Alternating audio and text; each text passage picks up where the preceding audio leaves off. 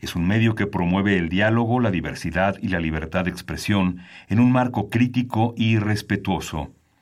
Los comentarios expresados a lo largo de su programación reflejan la opinión de quien los emite, mas no de la radiodifusora. Momento económico. Radio UNAM y el Instituto de Investigaciones Económicas presenta Momento económico. Un espacio para charlar sobre temas económicos que le interesan a usted. Acompáñenos.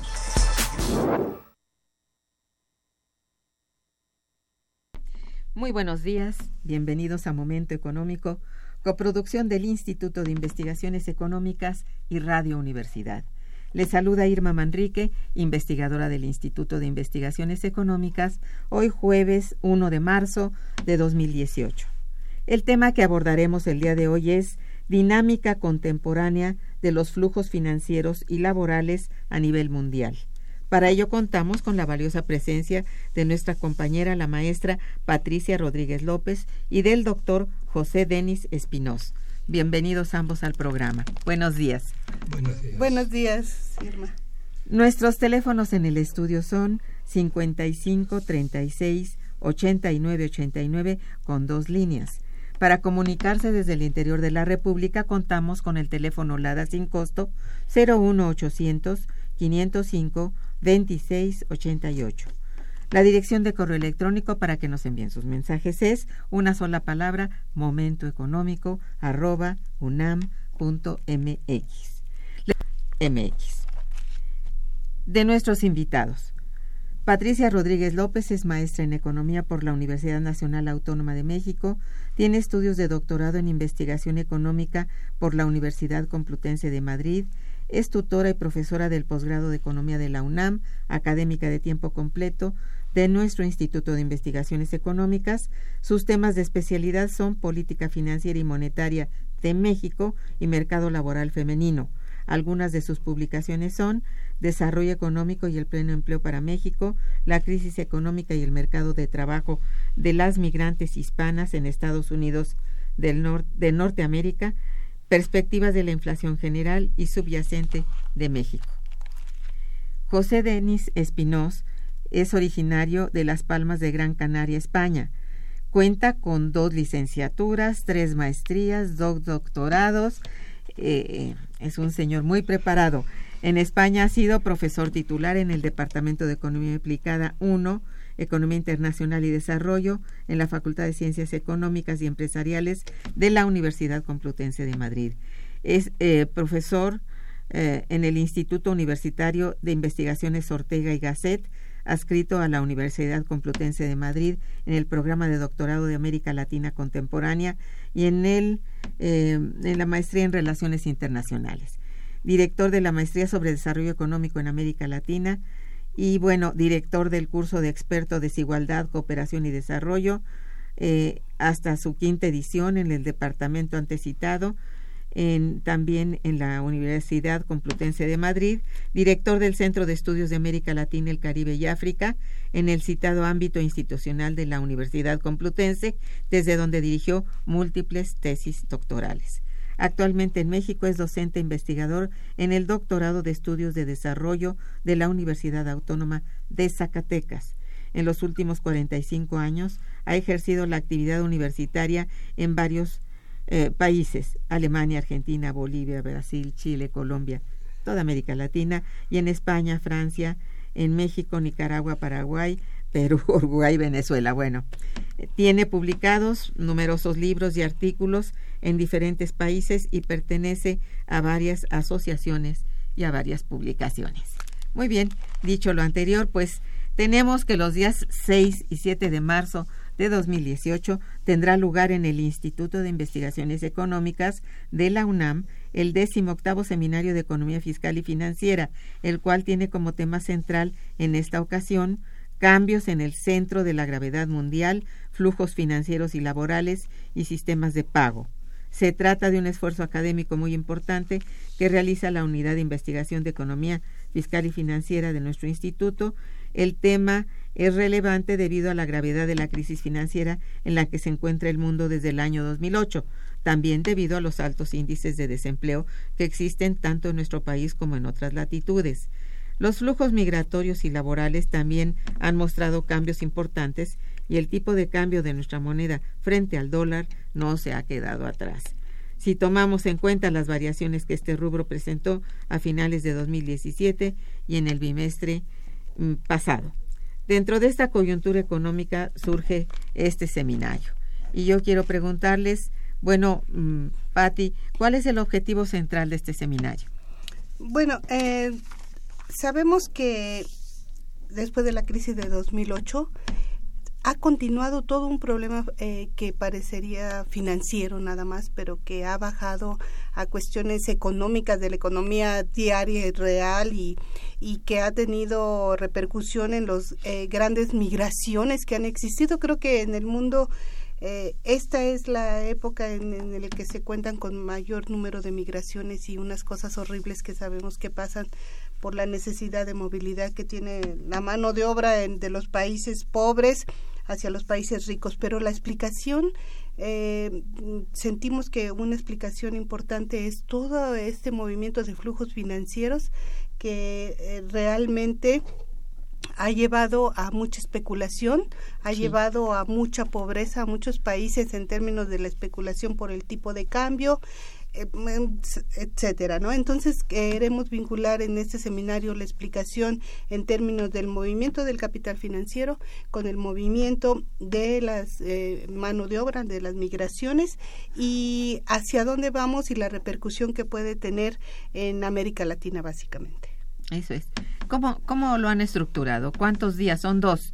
¿Cuántas mesas tiene el, seminario? Eh, las mesas son siete mesas, dos de ellas son dos conferencias magistrales, una es del doctor Arturo Guillén de la UAM Iztapalapa y otra es del profesor eh, este Pepe Denis que de la Universidad de Zacatecas que viene aquí a, hablarnos sobre exactamente este asunto, los grandes movimientos financieros, los eh, principales digamos protagonistas de estos de todo este movimiento financiero y eh, su repercusión en la migración y su repercusión en los que llamamos nosotros los sistemas de pago a nivel mundial, que básicamente es en este momento toda la cuestión de las divisas y los tipos de cambio. ¿A quién va dirigido específicamente el seminario? Bueno, nuestro seminario eh, tiene básicamente como público a los alumnos tanto de licenciatura como de, de posgrado, profesores, investigadores y mm, puede ser público en general. Realmente los temas que se tocan son de interés general. Sí hay un cierto lenguaje especializado, digamos, en general, pero es accesible para todo el público. Perfecto. Eh, bueno, para entrar en materia, pido a ustedes, recuerden a nuestro auditorio qué son los flujos financieros, cómo y entre quiénes se realizan, para ponernos en el, en los carriles de... Bueno, eh, eh, el mundo eh, lo podemos dividir un poco entre lo que es la economía real, la producción, y otro el capital, que es este toda la cuestión financiera, toda la cuestión bancaria, las bolsas, esos son los inversionistas. Ahora, este, ¿qué son los flujos financieros? Bueno, es este capital que actualmente se mueve de país en país, de bolsa en bolsa, de banco en banco, y que la globalización lo que ha permitido es la velocidad de comunicación. Esto, esto es la velocidad de comunicación, le ha dado oportunidad al capital financiero a hacer transferencias mundiales, internacionales durante las 24 horas del día y pueden ser de grandes empresas transnacionales a grandes empresas transnacionales, tesorerías de, gran, de grandes empresas transnacionales que compran eh, deuda de algún país o compran acciones de, de otra empresa, ¿no? Entonces los flujos internacionales son esto, este movimiento de capital que son movimientos de cuentas, digamos, de instituciones financieras, aseguradoras, casas de bolsa, bancos, todo lo que pensemos que son las instituciones financieras, hay un movimiento constante de país en país y, y llevan a, a, un caos, digamos, y a un encadenamiento que cualquier problema que exista porque no está bien regulado, eh, arrastra a todos. Y con esto arrastra entonces a la economía de la producción y demás y finalmente qué pasa no hay empleo finalmente se bajan los salarios y, y esta vinculación que parece tan tan complicada realmente no es así, es muy sencilla, hay una relación directa entre lo financiero, entre la producción y el empleo y los precios de todas las personas eh, normales, digamos, de, de ciudadanos de la calle, ¿no? Exacto. Bien, pues es en realidad muy importante porque eh, sí se habla pues de una condición distinta en cuanto a flujos financieros. Estos, como dices tú, se han vuelto muy rápidos, dada la, el avance tecnológico, la innovación en computación y en información, que hacen que esto pues produzca ese movimiento rapidísimo las 24 horas y también de como resultado ganancias inmensas. Entonces esto hace que el móvil pues sea eh, muy grande y, que se mm, que participen en él pues los grandes flujos de capital financiero en eso. ¿eh? Son los más interesados en que esto se mueva de un lugar a otro buscando la tasa de ganancia superior, ¿no? Bien, vamos a, hacer una breve pausa musical y regresaremos. Quédense con nosotros. Está escuchando Momento Económico.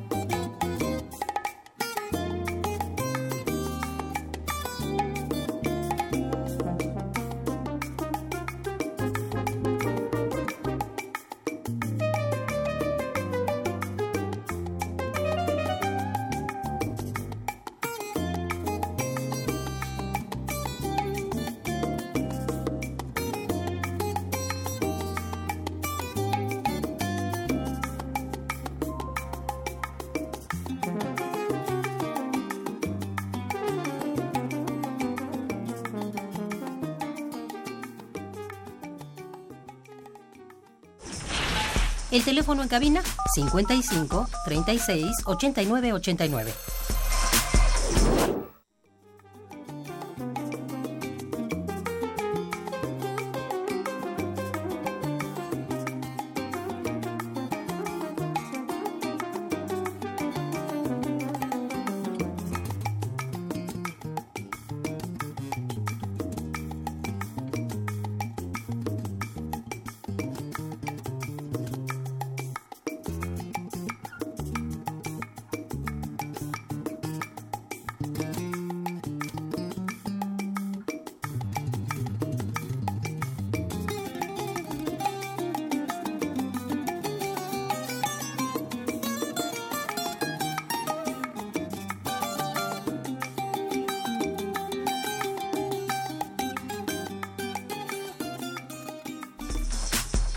Continuamos en Momento Económico.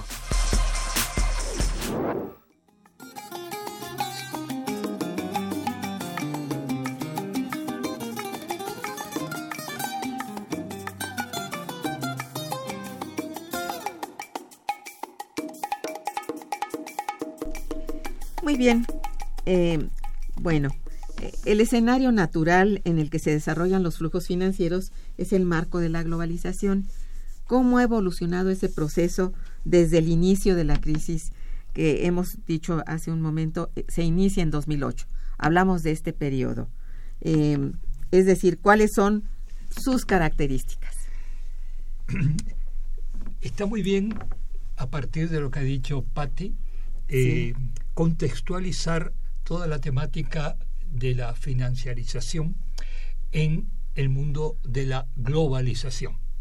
Eh, no cabe duda de que la crisis del 2008 marca un antes y un después en estas últimas décadas de la economía mundial. Así es. Eh, por supuesto que si no se hubieran dado determinadas transformaciones en la base científica tecnológica, no hubiera sido posible determinados cambios financieros.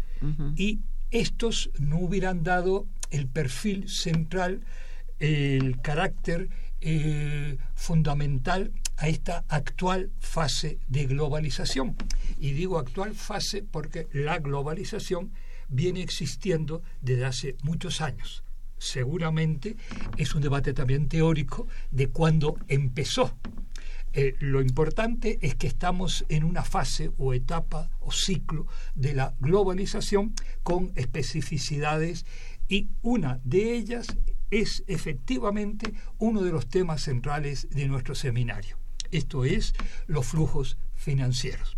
Y cuando hablamos de flujos financieros, a no olvidarnos, en, la propia, eh, en el propio título del seminario también se hablan de flujos laborales. Esto me parece bien importante relacionar ambos flujos, ambos movimientos, el de capital y el de personas.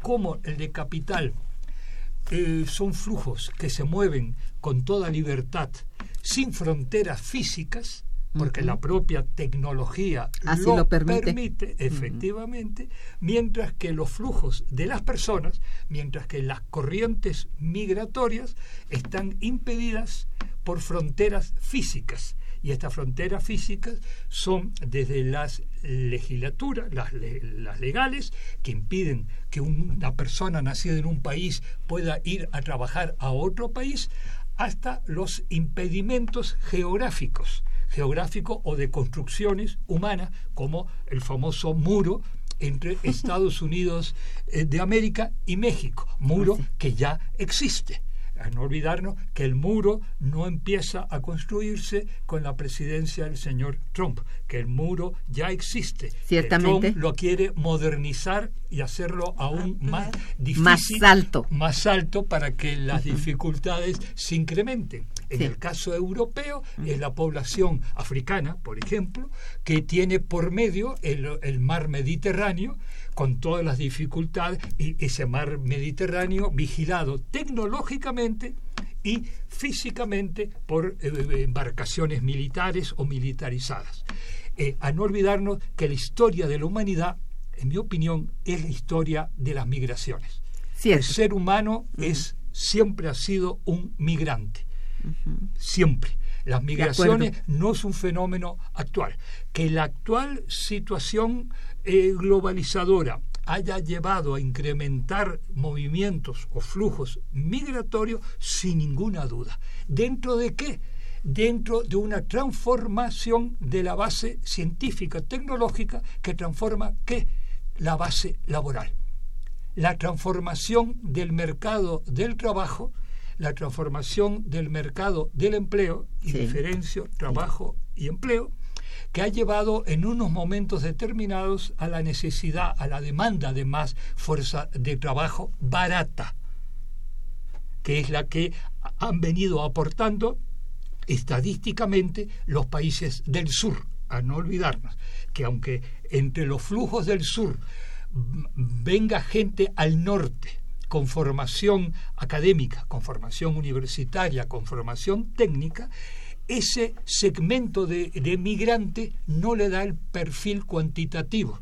El perfil cuantitativo es mano de obra no calificada, es mano de obra barata, es mano de obra que al no estar regularizada legalmente se le puede explotar aún más tanto en Estados Unidos, Canadá, como toda la Unión Europea, que son los ámbitos geográficos receptores de esta mano de obra. Por ahí, por ahí es donde me parece importante vincular, y es lo que se va a pretender en nuestro seminario, los flujos financieros y los flujos laborales. Lo has caracterizado muy bien, eso es cierto. Muy bien, ¿consideran ustedes que la explosión de la crisis financiera en 2008 y su rápida propagación al resto del mundo ha puesto en evidencia la interconexión entre los mercados que permanecen unidos justamente a través de los flujos financieros? ¿Sí? ¿No? ¿Por qué? bueno, yo creo que sí, este, si algo evidenció eh, la crisis de 2008 es la interconexión, pero entre las instituciones financieras.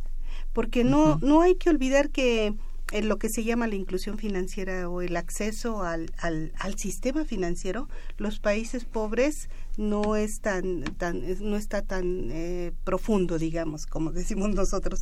La inclusión financiera aún en México no es tan, tan no es tan fuerte y aún así nos afecta que un sistema financiero internacional, global, de los grandes bancos, de las grandes empresas, de las tesorerías de las grandes empresas, afecten tanto a los países cuando estos cuando los eh, trabajadores, cuando la gente, digamos, de la calle no tiene ni siquiera acceso a muchos de los servicios financieros, ¿no? Entonces, eh, hay ahí una desvinculación, pero la crisis de 2008 eh, mostró claramente la vinculación financiera mundial de las grandes instituciones y que los estados nacionales tuvieron que salvarlos con dinero de los impuestos, o sea, con dinero del pueblo. Y esto trajo eh, hoy ha traído consecuencias enormes de nuestros países, ¿no? Básicamente sabemos que no nos hemos podido recuperar eh, económicamente ni eh, del empleo ni muchas cosas, ¿no? Al contrario, nos estamos endeudando y tenemos que pagarles intereses, etcétera. Es decir, la, la crisis más bien permanece. Claro. Es una crisis sistémica.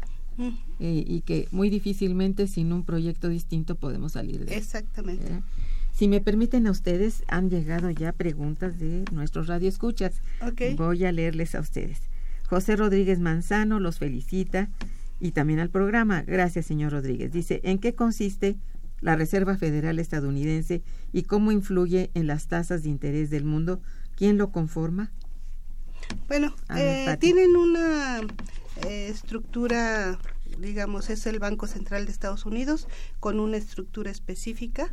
De, este Banco Central estadounidense, eh, más o menos como el 70% del de la moneda que se maneja en, el mundo es el dólar, o sea, todos los eh, intercambios comerciales y, todas las transacciones financieras básicamente y todas las valuaciones de los activos eh, importantes son en dólares, entonces es la moneda líder, es la moneda fuerte y ellos son el Banco Central, emite la cantidad que sea necesaria y también pues controla el eh, digamos, la deuda de Estados Unidos, etcétera.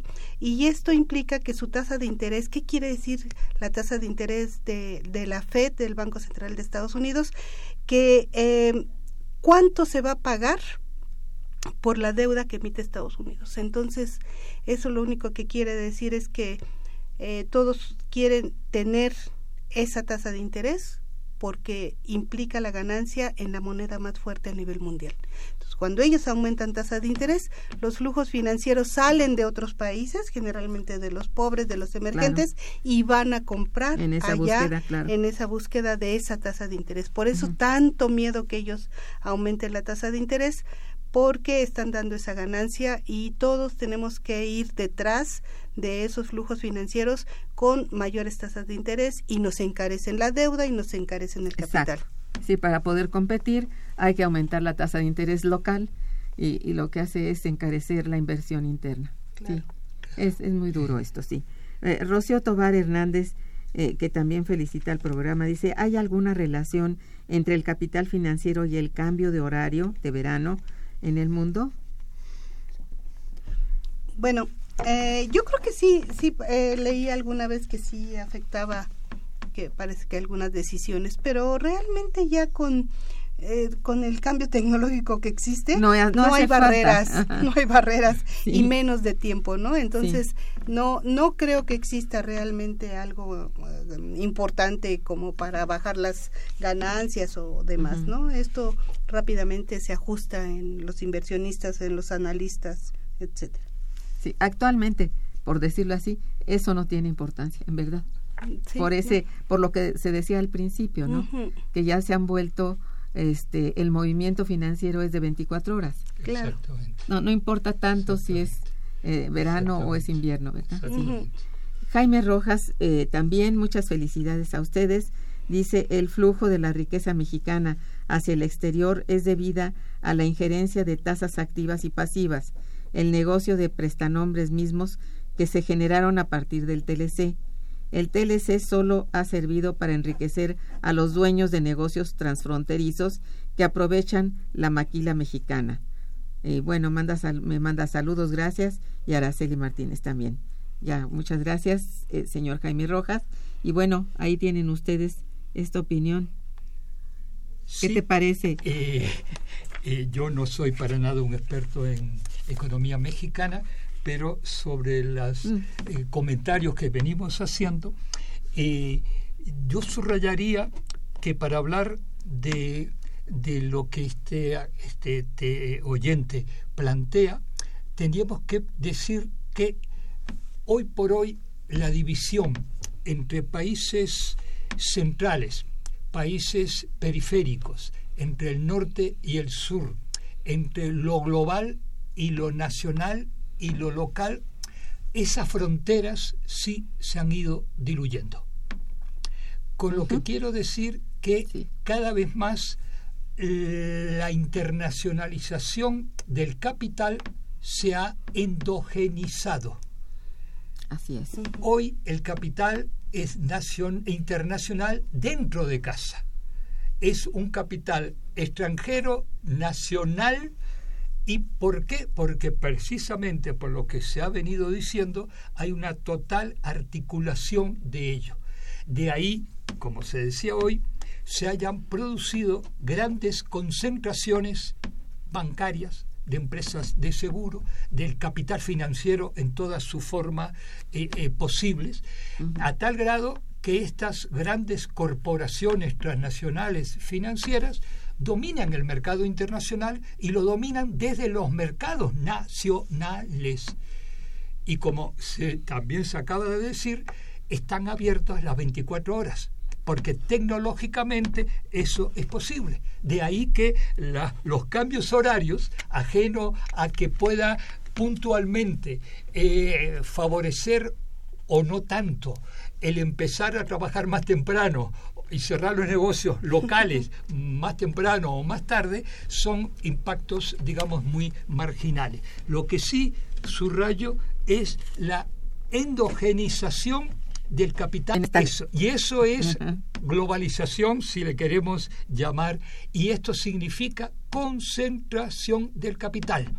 Y donde propiamente los principales propietarios de las acciones de la gran banca, de las grandes empresas de seguro, etcétera, etcétera, no tienen por qué ser los nacidos donde están las sedes centrales de esas corporaciones, sino son fondos de inversiones internacionales cuya composición de capital en términos de titulares jurídicos de personas y o de empresas no conocemos.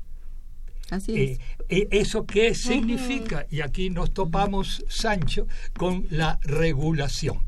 Digo, nos topamos Sancho si hablamos cuando Don Quijote y Sancho se encontraban con otros marcos institucionales tan importantes en su época y aún hoy, pero posiblemente menos importantes que los financieros.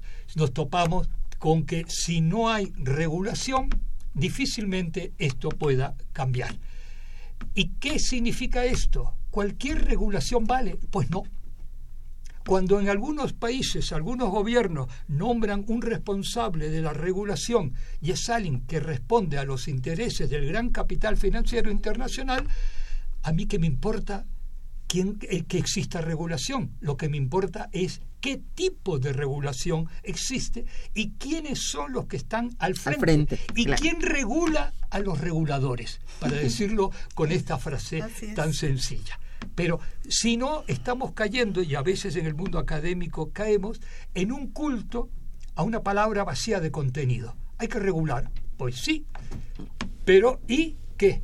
Lo importante no es regular, sino cómo, quiénes, etcétera, etcétera. Por ahí va la reflexión, pero sumado a todo lo anterior, porque lo importante que aquí estamos conversando y forma todas estas piezas eh, parte de un puzzle que sin cada una de ellas no entendemos el todo. Así es. Bien, vamos a un nuevo corte y regresaremos. Está escuchando Momento Económico por Radio UNAM.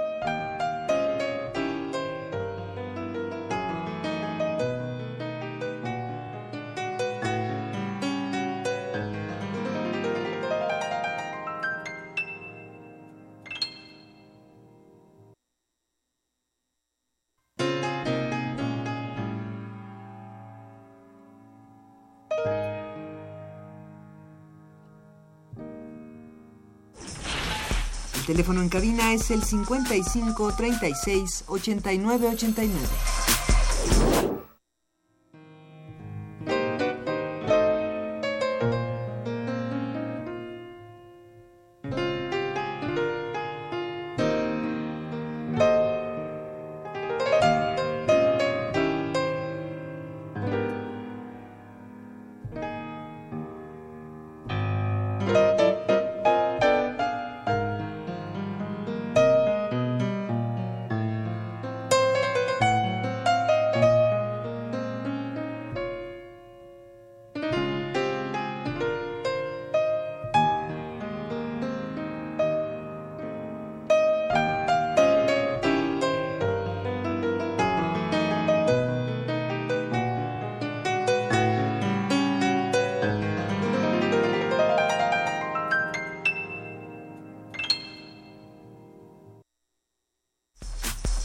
Continuamos en Momento Económico. Bien, eh, aquí tenemos otras, permítanme, porque son muchas y, y, si no se nos va el tiempo. A ver, Manuel Munguía, quien felicita a los invitados ya al programa, dice, se ha dado a conocer que el 26 de marzo el dólar dejará de ser la moneda dominante en el ámbito internacional. Se inscriben a Rusia y a China que presionan sin dar más información y se anuncia una debacle financiera mundial y Estados Unidos dejará de ser el líder mundial, pues su deuda rebasa en mucho su PIB. Es el momento de decir adiós a Trump y a Powell. Bueno. ¿Quieres decir algo, por favor? Eh, sí. Eh, yo intuyo que el, el, oyente se refiere a una eh, publicidad de un libro de un autor cuyo nombre exactamente no recuerdo, pero sí eh, creo que es estadounidense, que anuncia que en esa fecha se producirá un cambio radical en el mundo. Ojalá, ojalá si eso es para bien, Ojalá, si es para bien. Si es para mal, mejor que no se produzca. Pero ese apocalipsis now que cada tanto por a través de los medios nos anuncian, o en este caso un autor en una editorial para convertir su texto en bestseller, pues ya es tan antiguo que yo diría que no debemos prestar mayor importancia. Sí decir, aprovechando, que efectivamente cada vez más la moneda china va ganando espacio en el ámbito monetario sí, internacional. Sí, sí, ¿Por qué? Porque cada vez más va ganando espacio en el ámbito financiero. Cada vez más el Banco de Asia del Desarrollo se está convirtiendo en un banco que financia no solo a países asiáticos para grandes eh, proyectos, sino a una buena parte de países latinoamericanos hay gobiernos de América Latina y empresarios privados de América Latina que están sustituyendo la relación histórica de subordinación de créditos de origen estadounidense, euro o europeo por origen chino. Lo que es bien preocupante, no tanto por los chinos, sino porque no se es capaz de romper con una estructura de dependencia. De dependencia, exactamente. ¿Y qué constatamos ahí? Que los chinos, obviamente, en la medida que se vayan consolidando económicamente, eh, y financieramente van a tener necesariamente que reclamar que su moneda forme parte de las grandes monedas mundiales. Hoy por hoy es el dólar, como se ha dicho, con toda claridad y precisión, pero también del euro. No es casualidad que el dólar se está devaluando ante el euro, aunque el dólar se está fortaleciendo, por ejemplo, ante el peso mexicano. Pero ojo, el dólar no se devalúa y punto. El dólar se devalúa o se sobrevalúa en función de otras monedas. Así es. ¿Y eso qué implica? Pues también mejorar o no la competitividad de sus de su, de su comercio internacional. Hay que verlo también como parte de la guerra económica mundial que hay incluso al interior de los grandes centros económicos y financieros mundiales. Y ni qué decir de ellos con los países del sur. Pero por ahí va la reflexión que daría para mucho más.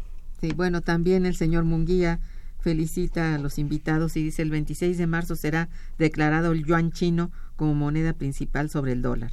Ese es también, bueno, este, Agustín Mondragón dice, mm, felicidades a los invitados.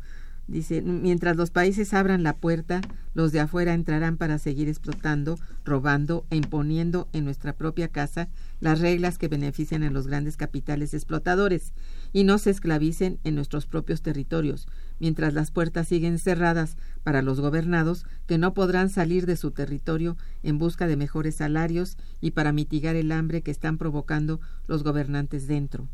Es una desgracia que habiendo descendientes mexicanos en el gobierno norteamericano sean más duros y crueles contra mexicanos como el juez que avaló la construcción del muro. Bueno, pues sí. Pues sí, no nos queda otra de reconocer. No nos olvidemos que para que el capital extranjero entre en esas puertas abiertas a las que hace referencia el oyente, es porque gente que defiende el capital extranjero, pero de nacimiento nacional, les abre las puertas. Sí. Hay complicidad claro. de las élites internacionales con las élites nacionales. Hay una interrelación, una relación dialéctica entre unos y otros. Por eso no es casualidad cuando las élites nacionales terminan sus ciclos políticos, por ejemplo, que se vayan a vivir a los países centrales donde supuestamente eh, los explotaron no, explotaron a su pueblo, no los explotaron a ellos, en tanto y en cuanto sector social de élite. Sí, Pati. Bueno, exactamente esta es la discusión que va a tener el seminario. Así Tenemos algunas este, ponencias sobre los BRIC, por ejemplo, que tienen una relevancia y que donde está China, por ejemplo, y está Brasil y, y es un grupo muy fuerte de países emergentes en donde domina China, donde domina esta idea de los bancos también y, y de hacer transacciones con la misma moneda de cada uno de los países. Esto es muy importante porque sería interesantísimo que nosotros lográramos hacer un comercio con nuestra moneda y no forzosamente siempre contra con el, dólar, ¿no? Bueno, es que, es, incluso una convención desde Bretton Woods. Eh, entonces eso eh, están emergiendo, digamos, algunas ideas y se están llevando adelante como es el grupo de los BRIC, ¿no? Entonces, eso es de las cosas que vamos a ver en el seminario.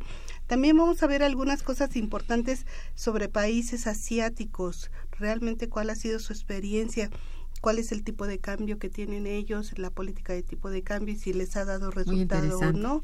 Y una cosa importante es que hay una hipótesis ahí que se está trabajando acerca de que muchas veces eh, ya el desempleo de los países pobres o de los países este, emergentes que se han llamado eh, no se explica nada más por el crecimiento del producto, sino por su interrelación de comercio internacional y por su apertura de capitales.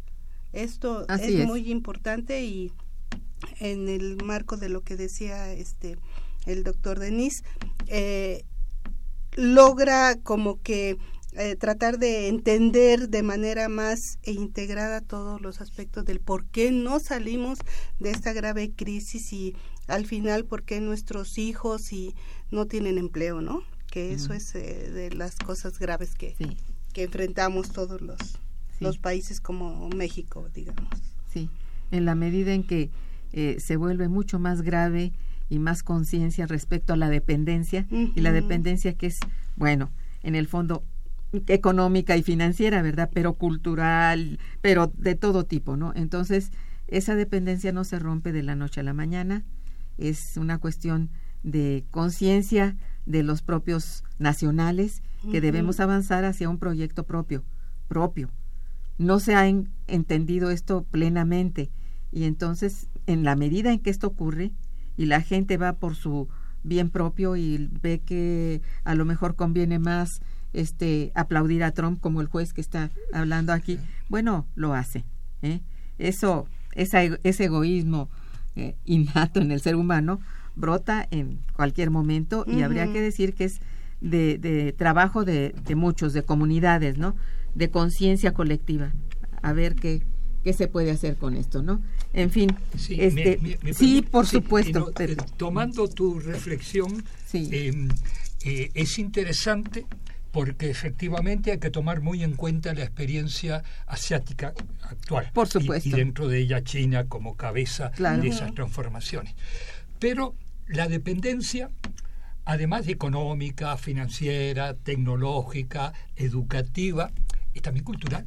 Y cultural es grado que nos olvidamos que en América Latina en los últimos 10 años hubo una experiencia de pago en monedas nacionales en las relaciones bilaterales de los países que conformaban el acuerdo llamado Sucre, la sigla que aprovecha el apellido del héroe andino, eh, que es justamente un acuerdo donde no que no está vinculado a una moneda extra latinoamericana, sino que el comercio entre los que conformaron ese sistema llamado Sucre era cada uno paga con, su, propia, moneda. propia moneda. Como es una experiencia latinoamericana, como fue en un proyecto que en este momento está en profunda crisis, que es el bolivariano, es como si no hubiera existido, demostrando una dependencia cultural de los medios de comunicación. De ahí la importancia de programas como Momento eh, Económico, que por lo menos permite decir otras cosas. Por, ahí va. Y 10 segundos, nada más, para por si se me olvida, que todo esto, sin caer en el apocalipsis al que hablábamos hoy, sin caer en la debacle mundial de la que se hablaba, es que estamos entrando en una etapa de criptomonedas de monedas virtuales. También. Y en este momento esto empieza a cambiar todo el mundo financiero y singularmente bancario. Es momento de observar muy de cerca qué están haciendo la gran banca mundial, inclusive con sus depósitos pequeños de los ciudadanos de a pie. ¿Qué está haciendo? ¿Qué respuesta está dando en este momento algún gobierno latinoamericano para resolver sus problemas de créditos internacionales mm, en monedas. exactamente. Es decir, he ahí un, un nuevo escenario que ya debe, debe estamos, que ya está presente. Lo que no quiere decir que de la noche a la mañana cambie todo, pero está presente y está cambiando. Me parece bien importante. Sí, Pati. Tenemos este también unas ponencias sobre criptomonedas. Eh, y eh, su repercusión pues digamos en el financiamiento latinoamericano y también dentro del contexto mundial no hay dos ponencias sobre criptomonedas ah qué bueno qué bueno. en nuestro seminario. Qué bueno. hagamos un nuevo puente pequeño y regresamos está escuchando momento económico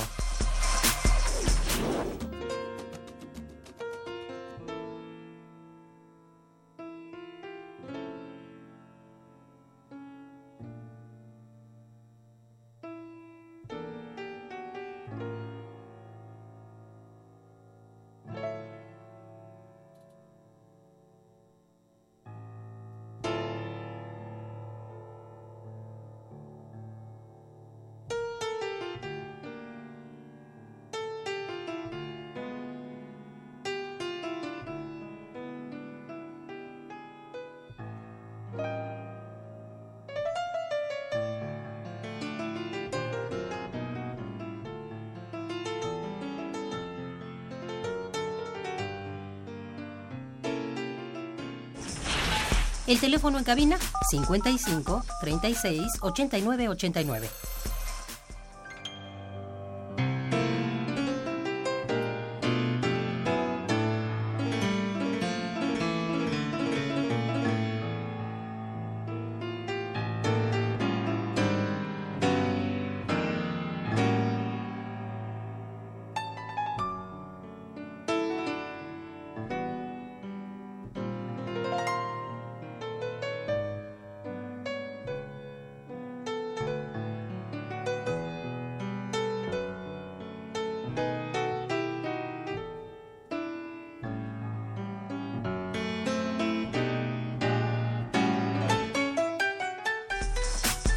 Continuamos en Momento Económico.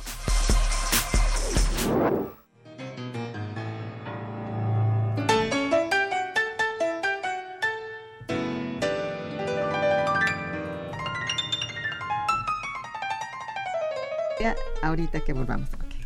Sí, ahora. No, era eh, rescatar a partir de lo que recordaba Patti de que van a haber un par de ponencias sobre criptomoneda, eh, eh, es importante no olvidarnos que ya hay bancos, en la Unión Europea en el caso, que están aplicándola que ya la han integrado a su política frente a sus clientes y no los grandes clientes, sino inclusive el cliente de la, de la cuenta de ahorro, del pequeño cliente. Con esto estoy diciendo que más allá de cómo deriven las distintas monedas criptomonedas, porque hay varias. Primero hay varias. Muchas. muchas, cada vez más, aunque hayan cuatro o cinco que controlan el grueso del mercado eh, eh, monetario virtual. ¿En qué, mm, ¿De qué manera esto que se produce desde el interior del sistema capitalista? no cuestionando el sistema, sino cuestionando la modalidad de crecimiento y desarrollo vigente del sistema. Ojo, no contra el sistema, está generando ya las bases para un cambio de hegemonía al interior del propio sistema, no del sistema versus otro sistema sino cambios, cambios internos. Internos del sistema y si eso sigue en esta línea, confirmaría alguna hipótesis del siglo XIX que el peor, que decía que el peor enemigo del capitalismo es el propio capitalismo y que el capitalismo iba a ser destruido no por otros modos de producción nuevos, sino por, sí mismo. Por sí mismo, exactamente. Esto es para reflexionarlo, pensarlo y debatirlo en el seminario la semana próxima. Madre, qué bueno está eso. Bien, este, bueno, aquí Andrea Hernández una chica que llama felicita a ustedes y dice en qué consiste el tipo de cambio flexible y desde cuándo se pasó a este tipo de cambio y cómo perjudicó. Bueno, ah. eh, el tipo de cambio flexible realmente no existe, pero teóricamente lo que se dice es que eh, la oferta y la demanda de una moneda define el precio relativo entre una moneda y otra. Por ejemplo, el peso y el dólar eh, tienen oficialmente un tipo de cambio flexible y se supone que dependiendo de la oferta y demanda del dólar, este tiene su valor. Esto no es cierto, eh, hay una intervención directa de los bancos centrales porque es, un, precio estratégico para cualquier economía. Ahí están nuestras importaciones, nuestras exportaciones, nuestro pago de, deuda, nuestras tasas de interés. Entonces, hay muchas políticas de intervención. Actualmente se llama la administración eh, la administración de tipo de cambio. Básicamente es la acumulación de reservas internacionales que el banco eh, central lo hace eh, de manera eh, sin ninguna explicación, sin ningún tope y que entra con dando este a los bancos fundamentalmente vía los bancos les da dólares para que tenga suficientes y que no exista una variación muy importante. Hay toda una teoría acerca de que no importa tanto el valor del tipo de cambio sino las variaciones que estos tienen y con eso la inestabilidad que crean tanto económica como políticamente en las en los países. Entonces, no existe el tipo de cambio flexible como tal, es un concepto teórico actualmente y en México fue a partir de 1994 que se determinó. Sí, eh, sí es decir, ha sido más bien muy nocivo el que haya este tipo de, cambio flexible. Eh, habría que recordar que cuando fue eh, este fijo, cuando había patrón oro, esto bueno, era otra cosa. Había otros problemas, pero el tipo de cambio permanecía fijo, más o menos 20 fijo. Años, 20 años. Sí, pero ahora esto obedece también a la gran vulnerabilidad que propicia este flujo eh, de, capital tan fuerte que existe en la actualidad y que es muy difícil de controlar. Y que entran y salen. Eh, no, no hay control. No hay regulación que lo, que lo ponga en, orden, ¿verdad? Bien, este, Hilda de San Román también felicita a los invitados y al programa. Dice, si el dólar no tiene respaldo en oro y los derivados financieros tampoco, ¿hacia dónde vamos? ¿Qué respalda ahora la moneda? En México se usa el LEVAC. ¿Y en qué país se usa? Eh, no, no, no había oído yo eso. No, no. yo tampoco. Eh, perdón, doña Hilda. Bueno, lo vamos a estudiar a ver qué, de, quedó esto, ¿no? Bueno, muchas gracias. Y mm, Elizabeth Solórzano felicita a los invitados ya al programa. Dice, a pesar de no ser economista, me parece que el programa nos ayuda a entender estos temas tan importantes. Gracias.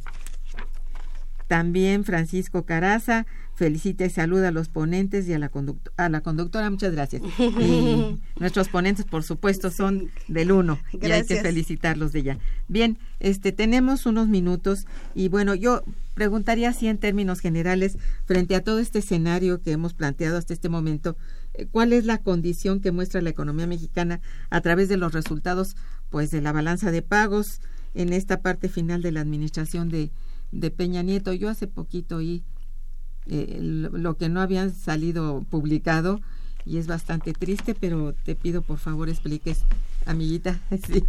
No, pues eh, es que está como nunca el déficit en cuenta corriente y está como nunca, por supuesto, está al borde de una de un déficit de balanza de pagos, o sea, de la balanza de pagos global, porque em, el incremento de la reserva es tan poquita que nos habla también del poco funcionamiento de nuestro pago eterno que es con la deuda. Entonces la deuda parece que no puede ser utilizada tan, tan ágilmente como en otros momentos. Eh, hay problemas en este momento, sobre todo por cuestiones políticas, siento yo en mucho, pero también porque se ha deteriorado mucho este, la economía mexicana en los últimos tiempos. Digamos que hay elementos, ¿no? Factores. Y hay, hay un problema ahí importante que es el precio del petróleo, por ejemplo. Es muy importante mencionar Y la disminución también del volumen de, de extracción del petróleo con, con la reforma estructural. Esa eh, reforma energética. Ha traído, digo, de por sí ya estaba mal Pemex y todo eso, pero ha traído muchos problemas en cuanto a la exportación del petróleo, el precio del petróleo, cómo se está administrando y también pues un sector el sector este del automóvil de la industria de la automovilística que también ha tenido muchos problemas y más con desde Trump en este contexto del TLC donde tenemos ahí un problema estratégico porque estamos importando todo parte de los alimentos de Estados Unidos y nosotros les vendíamos eh, lo que aquí manufacturábamos de los carros y demás claro, con salarios bajísimos de nosotros. Entonces, todo esto ha traído problemas, pues sí, de balanza de pagos, de comercio internacional, de flujos internacionales. Eh, es un contexto muy complicado económicamente que estamos viviendo, desde por la negociación del TLC, que parece ser que queremos aferrarnos y no queremos cambiarlo nosotros y con esto cambiar la estructura económica. Eh, desde lo del petróleo, que ya creo que es nuestras exportaciones pasaron a tercer o cuarto lugar del petróleo, cuando antes eran los principales, y eh, en un declive de la industria automotriz. Entonces, en este contexto, yo creo que la balanza de pagos juega un papel fundamental, pero no es no se explica por sí mismo, no, no, sino al que contrario. se tiene que explicar eh, por otras cuestiones y también a nivel internacional por esta adquisición de divisas o de, de flujos de capital, ¿no? que entran y salen también. Sí, es, bien compleja la situación actual. Desafortunadamente, lamentablemente se nos terminó el tiempo. Y yo les ruego, eh, me disculpen y les agradezco al mismo tiempo su presencia. Les felicito por el seminario. espero que sea tan exitoso como se ve desde aquí. Y este a nuestros radioescuchas, su participación ha sido muy importante. Gracias a todos. Estuvo en los controles técnicos Socorro Montes, en la producción Santiago Hernández y Araceli Martínez, en la coordinación y conducción una servidora Irma Manrique, quien les desea muy buen día, pero mejor fin de semana. Gracias. Gracias. Bueno.